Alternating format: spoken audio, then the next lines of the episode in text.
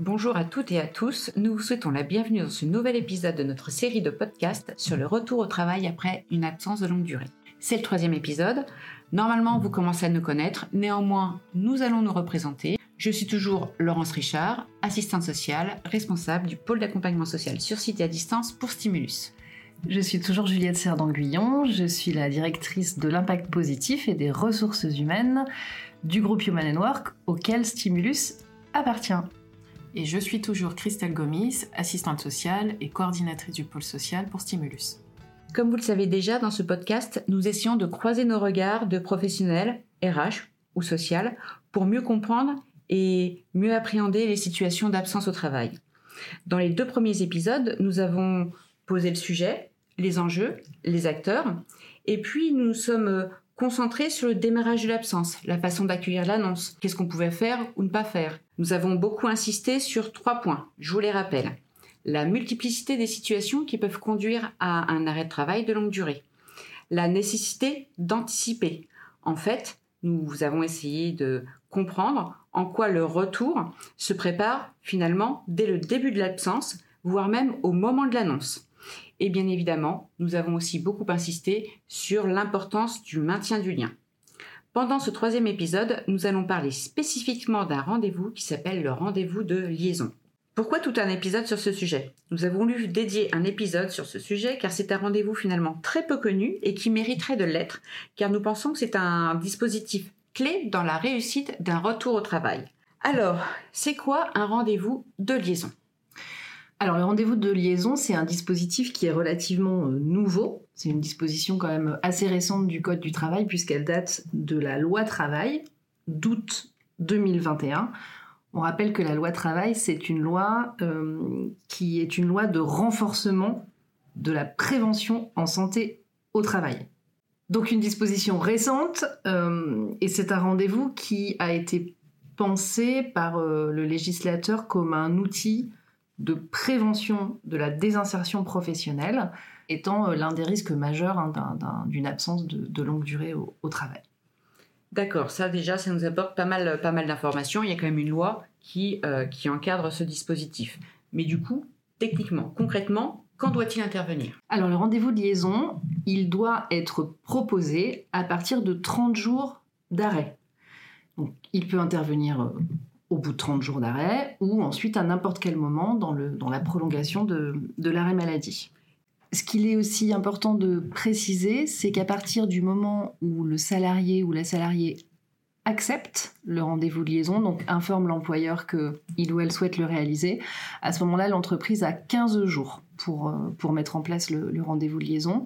Donc, on le propose à partir d'un mois d'arrêt maladie régulièrement, si possible, et dès que le, salarié euh, nous informe qu'il souhaite euh, s'en saisir, à ce moment-là, on a 15 jours pour, euh, pour l'organiser.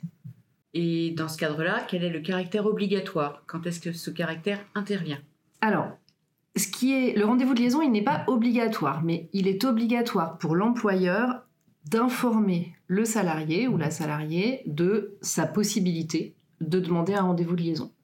Donc concrètement, tout employeur qui a connaissance euh, d'un arrêt euh, qui va durer plus de 30 jours est obligé d'informer la personne concernée euh, de, de l'existence de ce rendez-vous de liaison et de lui proposer de le faire ou de ne pas le faire. D'accord. Nous, ce qu'on recommande de faire hein, dans la pratique, c'est d'envoyer un mail quand on, a, quand on reçoit l'arrêt maladie ou quand on a connaissance euh, du fait qu'une absence va durer plus de 30 jours, est amenée à durer plus de 30 jours, envoyer un mail à la personne concernée pour lui expliquer que cette possibilité existe, lui proposer de réaliser ce rendez-vous. Et ce que je conseillerais aussi, c'est de d'expliquer euh, au salarié ou à la salariée que ce rendez-vous est facultatif, puisque la loi précise qu'on ne peut pas lui reprocher de ne pas le faire. Donc l'obligation de l'employeur, c'est de proposer, euh, d'expliquer que ça existe et de proposer, et ensuite euh, libre aux salariés d'accepter ou pas, de décider ou pas de, faire le rendez-vous. Euh, la loi prévoit de proposer, à ma connaissance, une seule fois. Pareil, mon conseil dans la pratique, ce serait si l'arrêt maladie ou l'absence dure longtemps, plusieurs mois, parfois malheureusement plus d'une année, etc. Mon conseil, c'est aussi pour les employeurs de, bah, de proposer à nouveau régulièrement. parfois, le salarié ou la salariée, au bout de 30 jours ou de, deux mois, ne voit pas forcément l'intérêt du rendez-vous de liaison.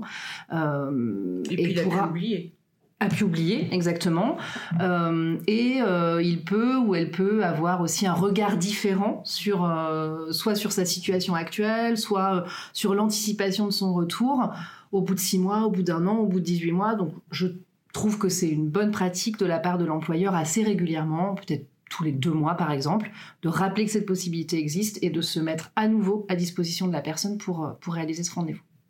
Donc on, on imagine qu'un rendez-vous euh, est accepté par, euh, par un ou une collaboratrice, dans ces cas-là, qui est présent au rendez-vous?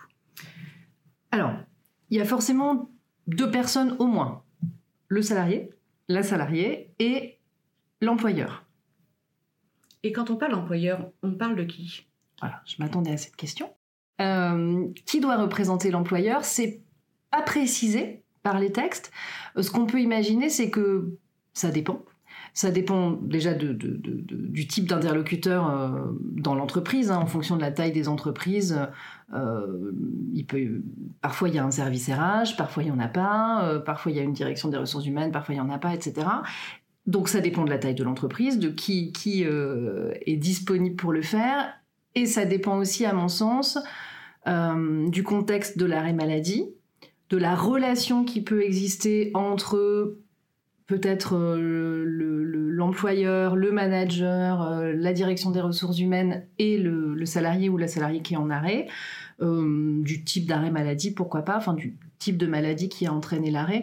Donc j'ai envie de, dire qu'il n'y a pas une réponse. Tu parlais tout à l'heure, Laurence, de la multiplicité des situations. Il n'y a pas une seule réponse. Donc, à mon sens, ça peut être le, la direction des ressources humaines quand elle existe, ou la personne en charge des ressources humaines, ou le manager ou la manager euh, directe de la personne concernée, ou les deux, pourquoi pas. Euh, pour moi, c'est une décision à prendre en fonction de, à la fois du souhait du salarié et du contexte de, l'entreprise. Et puis ensuite, euh, on peut ajouter, inviter, solliciter des personnes en plus. si ça paraît pertinent. Ça peut être le référent ou la référente handicap ou le service social lorsque l'entreprise lorsque en, en dispose. On a vu dans le premier épisode, dans les acteurs clés, qu'il y avait aussi le service de santé au travail. Est-ce que la médecine du travail est présente? En fait, les textes ne sont pas forcément très clairs à ce sujet puisqu'il est précisé que euh, la santé au travail, la médecine du travail, participe, euh, j'ouvre les guillemets, en tant que de besoin au rendez-vous de liaison.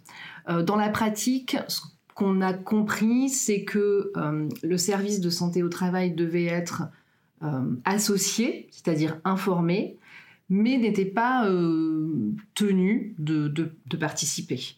Donc ce que j'en comprends moi, c'est qu'on peut le solliciter si on considère que qu'on en a besoin d'un interlocuteur en médecine du travail, et aussi que la médecine du travail peut s'inviter, demander en fait à participer à, ce rendez-vous. Euh, les services de santé au travail aussi depuis quelques années, ils disposent de cellules euh, spécifiques hein, qui sont dédiées à la prévention de la désinsertion professionnelle. Donc on peut euh, imaginer que les personnes qui constituent ces cellules sont de bonnes, bonnes ressources si, l'entreprise ou le salarié, hein, bien sûr, décide de, de les inviter. Mais attention, ce qu'il faut bien comprendre, c'est que le rendez-vous de liaison, par opposition à d'autres rendez-vous dont on aura l'occasion de parler euh, dans les épisodes suivants, c'est pas une visite médicale. Euh, c'est pas un moment où on va euh, prévoir des préconisations médicales. C'est vraiment un entretien professionnel en fait où il s'agit plutôt de parler du travail au retour et de la façon dont on peut organiser le retour. C'est pas du tout une visite médical au sens où on l'entend, euh, soit dans le cadre du, retour des arrêts maladie ou dans la relation normale de, travail. Donc dans ce rendez-vous facultatif, on permet aussi aux salariés d'identifier différents acteurs qui pourront participer à un moment ou à un autre à son retour au travail. Exactement. soit le salarié ou la salariée, soit l'employeur, soit les deux peuvent solliciter ou convenir d'inviter de, des, personnes supplémentaires. Mais dans le détail, qu'est-ce qu'on qu'est-ce qu'on y raconte dans ce, dans ce rendez-vous?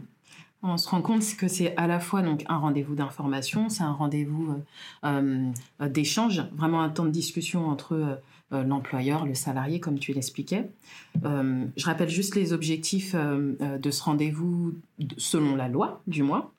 Donc, c'est un rendez-vous qui a pour objectif d'informer le salarié des dispositifs dont il peut bénéficier dans le cadre de son arrêt.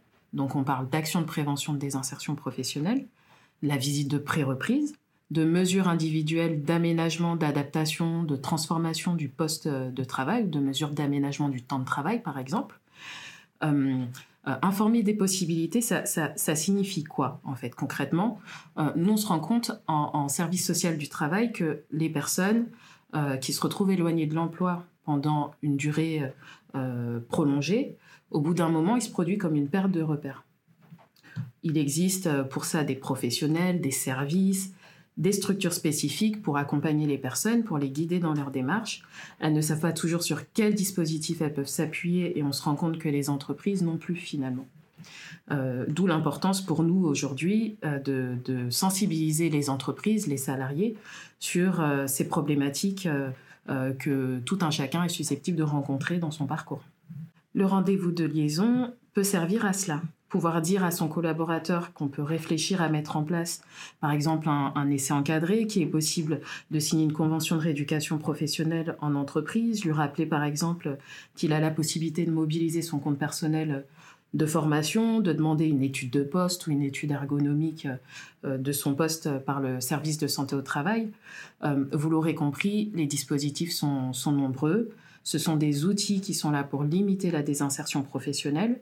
On sait que dans la désinsertion professionnelle, il y a une idée de processus euh, qui peut être long. C'est vraiment un processus de dégradation du lien entre euh, le salarié, l'entreprise, l'emploi, de manière plus globale, qui compromet les perspectives de maintien ou de retour à l'emploi pour une personne.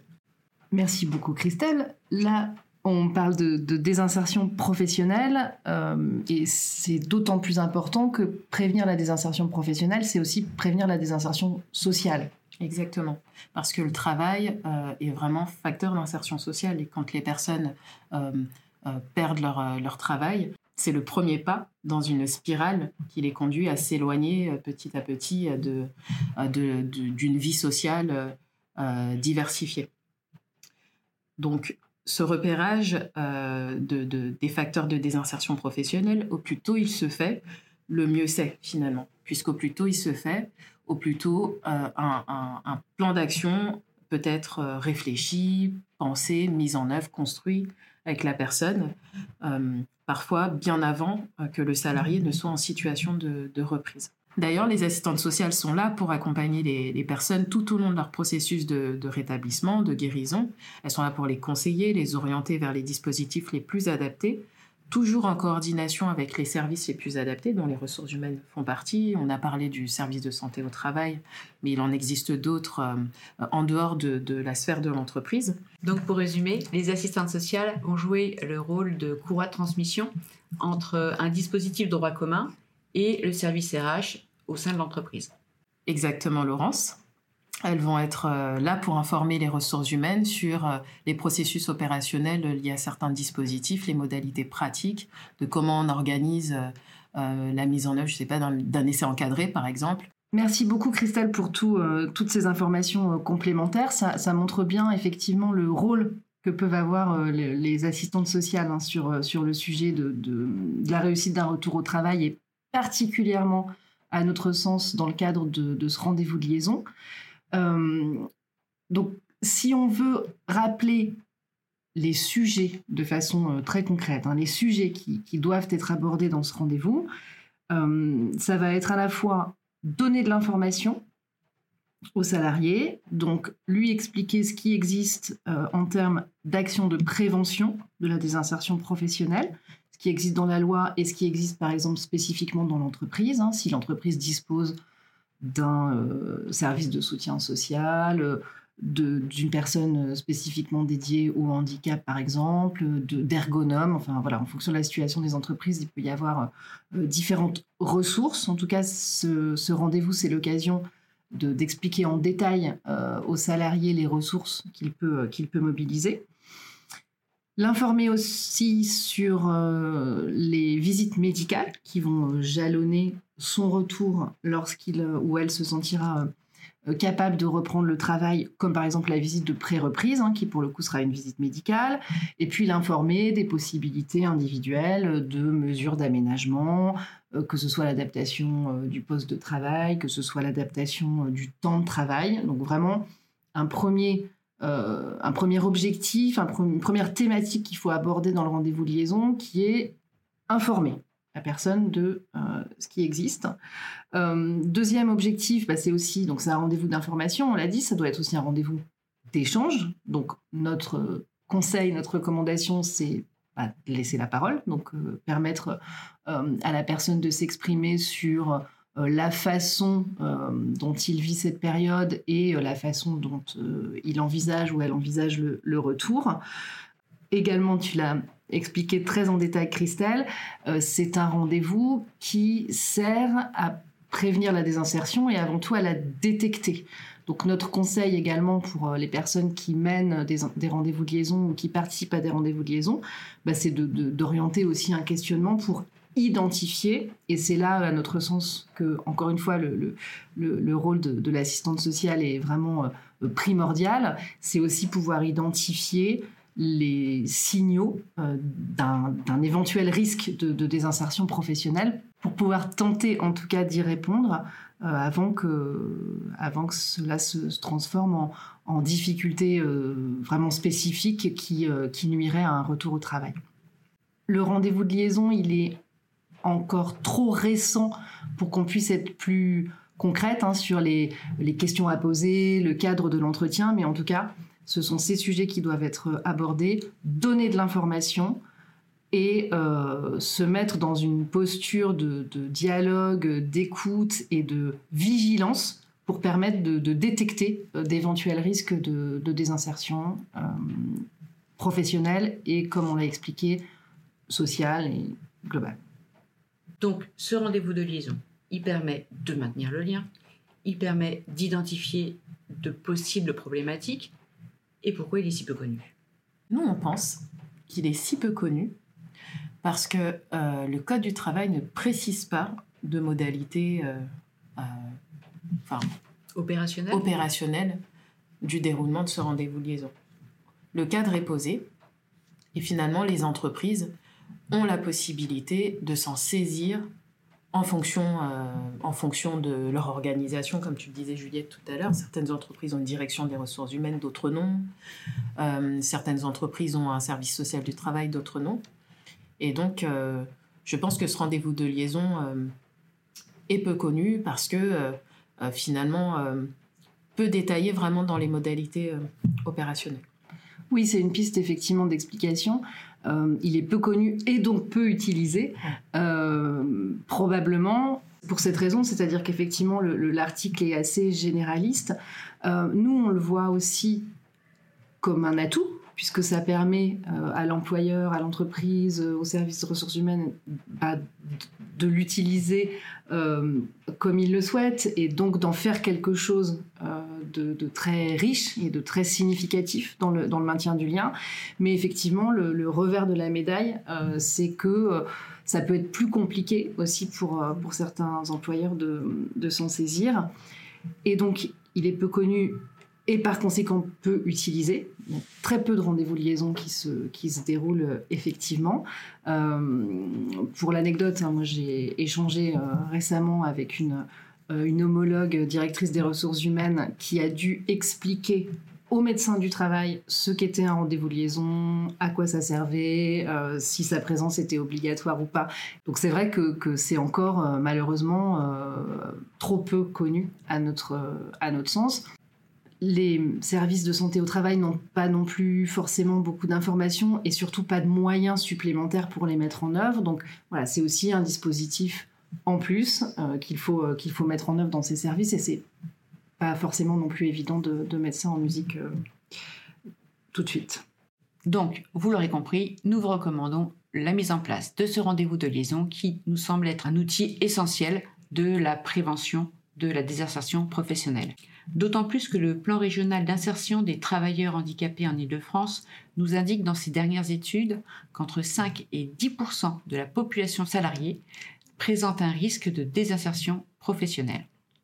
On vous donne rendez-vous dans un prochain épisode, le quatrième. On traitera plus particulièrement du plan de réintégration du collaborateur qui va de un mois à quelques jours. On parlera de la visite de pré-reprise, de tout ce qu'il faut finalement envisager au moment de, de réaccueillir le collaborateur, qu'il s'agisse d'entretien manager ou entretien RH, de la visite médicale, de l'entretien professionnel. À très bientôt. À bientôt. À bientôt.